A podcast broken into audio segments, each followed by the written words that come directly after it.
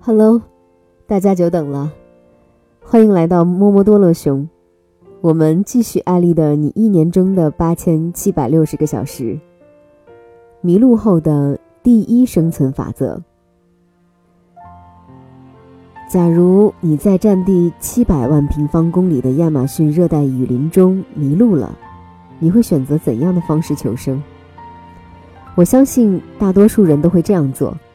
因为拼命的想逃出升天，所以寻找一切可以吃的、喝的东西维持生命，同时不断的寻找出路，以此回到正常的世界中。甚至你会模仿 Discovery 频道 Number One 的户外生存大师贝尔格里尔斯去寻找可以吃的野生生物，尽可能让自己多坚持一些时间。如果你真的这么做的话，恭喜你。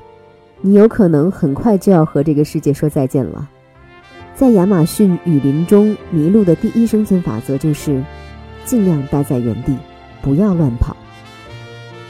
我之所以敢这么说，是因为这几句话不是来自于书本，而是在这片雨林中当了二十多年专业导游的当地朋友告诉我的。去年有机会在那里探险时，我的导游 Niger。就讲过他朋友历险的故事。他的这位朋友也是一位资深的专业导游，带着十几个人，不小心找不到回去的路。做好一些必要的防护措施和安全准备后，他让游客们在一棵树下等待，自己独自出发寻找出路。遗憾的是，他所带的游客由于一直在原地等待，不到两天就被搜救队找到了，而他本人。虽然有丰富的经验，还是迷失了两周，最后总算捡了一条命回来。但从此他便患上了抑郁症，不敢走进雨林，永远的告别了自己曾经深爱的地方，也结束了导游生涯。原因很简单，在偌大的雨林中迷路，要想依靠自己单人的力量寻找到出路，即使你是一个资深的导游。成功的几率也不如努力发出求救信号，等待专业的援救大。电影、鸡汤、歌曲里都会告诉我们，爱拼才会赢。我们也会觉得那些敢于拼搏、一直努力的人一定会成功，但实际上往往不是这样的。有时候拼得越狠，只会让你死得越惨。作为老师，我最害怕的是无脑的鸡汤。他告诉你，只要足够努力，你就会成为马云，成为比尔盖茨，成为巴菲特。每次看到这种传销式的演讲，我都恨不得走上前去用胶条把他的嘴封起来。演讲者自己肯定不会那样做，而那些言论毒害的大多数是年轻人，他们常常以此作为名言警句，不断激励自己努力、努力再努力，并且坚信。自己还没有成功，一定是因为不够努力。当然，我不是教人不努力，直接放弃，原地等死，而是说，比起努力，更重要的还有方向、方法。通过这些年的学习与成长，我得到这样一个成功的方程式：成功等于方向乘以方法乘以努力。在这个公式里，方向的取值是负一到一。因此，如果方向不对，我们越努力，可能得到的越是失败的结果。方法的取值是零到十，方法不对，即使我们的方向对了，也努力了，我们也很难获得真正的成功。好的方法是可以让你事半功倍，坏的方法则会事倍功半。努力程度的取值也是零到十，在正确的方向、好的方法的基础上，自然越努力。收获的成功越大，而根据这三者的情况不同，成功的结果会介于负一百到一百之间。在雨林里获救的人，正是碰巧运用了正确的方向与方法，因此即使不怎么努力，也最终成功获救。而导游的朋友虽然很努力，但方向与方法错了，反而耽误了自己早点获救。在生活中，职场中的佼佼者也是一样。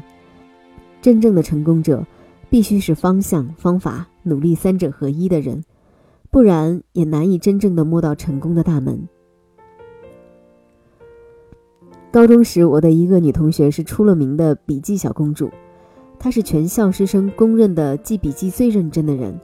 本来就很厚的练习册，等她做完笔记之后还会厚两倍，是典型的把书越读越厚的学生。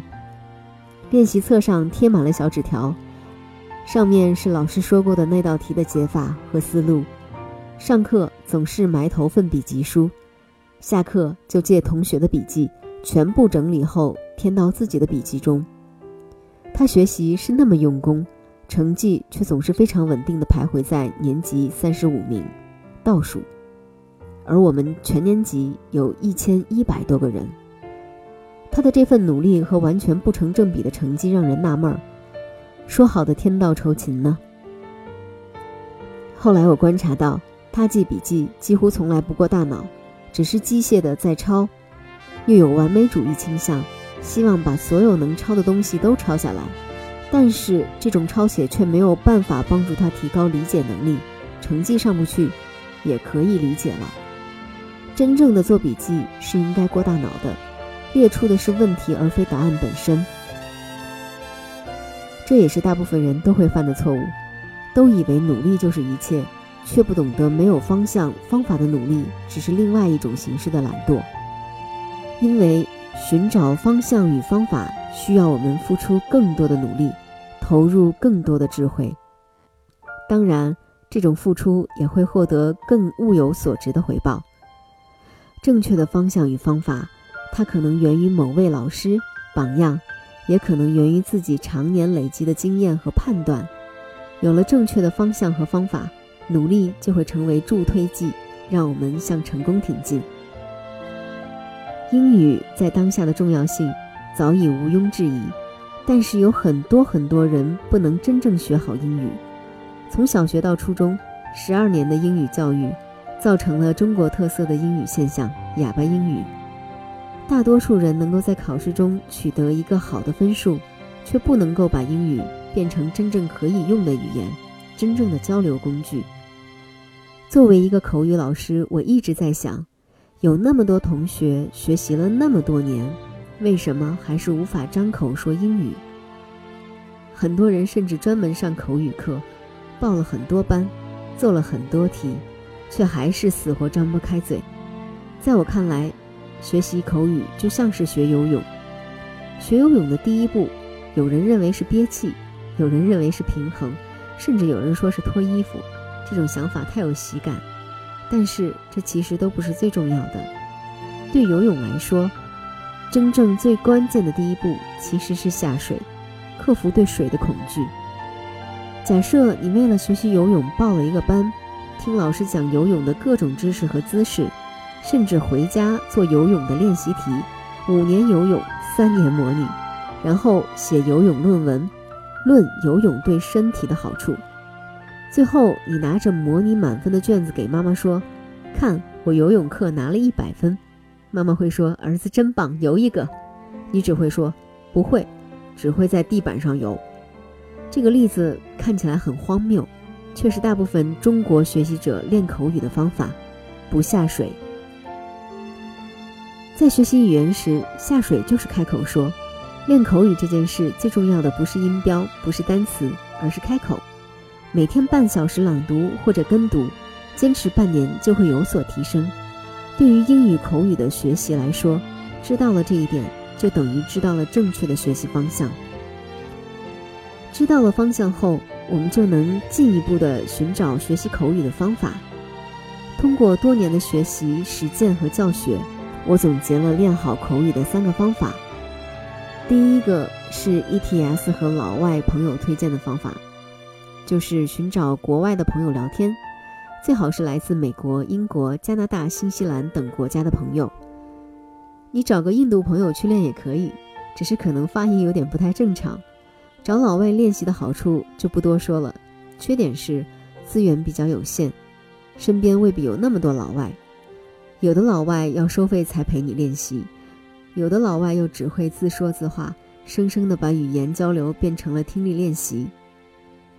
第二个方法是和朋友练，建立英语角也罢，和舍友练习也罢，两个中国人一起讲口语能提高吗？绝对可以，而且提高很快。大家发现和老外讲口语的时候，总是在听对方说的内容，而和中国人讲的时候，总是在听对方的语法错误，所以提高的会更快一些。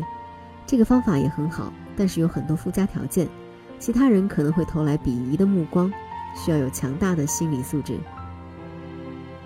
第三个方法也是我能做到英语表达流利、能说五种语言的方法，就是找一个人能二十四小时陪着你，时刻了解你，倾听你说话。没错，这个人就是你自己。要学会自己和自己交流，自己和自己说英语。其实这也不是我发明的，大部分在非母语条件下能把英语练好的人都会这么做。什么时候自己和自己说呢？自己一个人的时候。一般人从早到晚有一个人的时间吗？现代人出现了独处恐惧症，我们总想找个人陪，甚至吃饭、上厕所都要有人陪。这里说的独处，不仅仅是在物理上。精神上也需要独处。年轻人总是离不开手机，随时刷社交网络，想了解别人的状态，导致灵魂也出现了分裂状态，似乎身在此处，心灵却不知道云游到了何方。就像电影《白丁顿熊》中所说的：“我们认为天花板下面的地方就是家，可是身体来了，心灵未到。”戒掉手机网络。每天独处半小时，跟自己说说英语，保证半年之后你的口语棒棒的。找对了方向和方法，我们就会发现，要成功的做好一件事其实很简单，因为最困难的部分已经被我们解决了。成功等于方向乘以方法乘以努力，这个成功的方程式看来很简单，甚至还有些山寨，但它的作用却是巨大的。有的时候，我会在这个公式的右边填上自己的方向、方法、努力的各项数值，推测自己在一件事上的成功概率。有时候，我会在公式的左边填上一件事的结果值，反推自己是在方向、方法、努力哪一个环节上出了问题，来帮助自己找到问题所在。不断的总结，不断的反省，才让我有了一些成绩。我希望正在读这本书的你。也能把这个公式用到自己的工作、学习、生活中，用到自己用心经营的每一件事上，让它成为你人生中一个不可或缺的罗盘，帮助你寻找正确的方向、好的方法，不断努力，找到那条属于你的成功之路。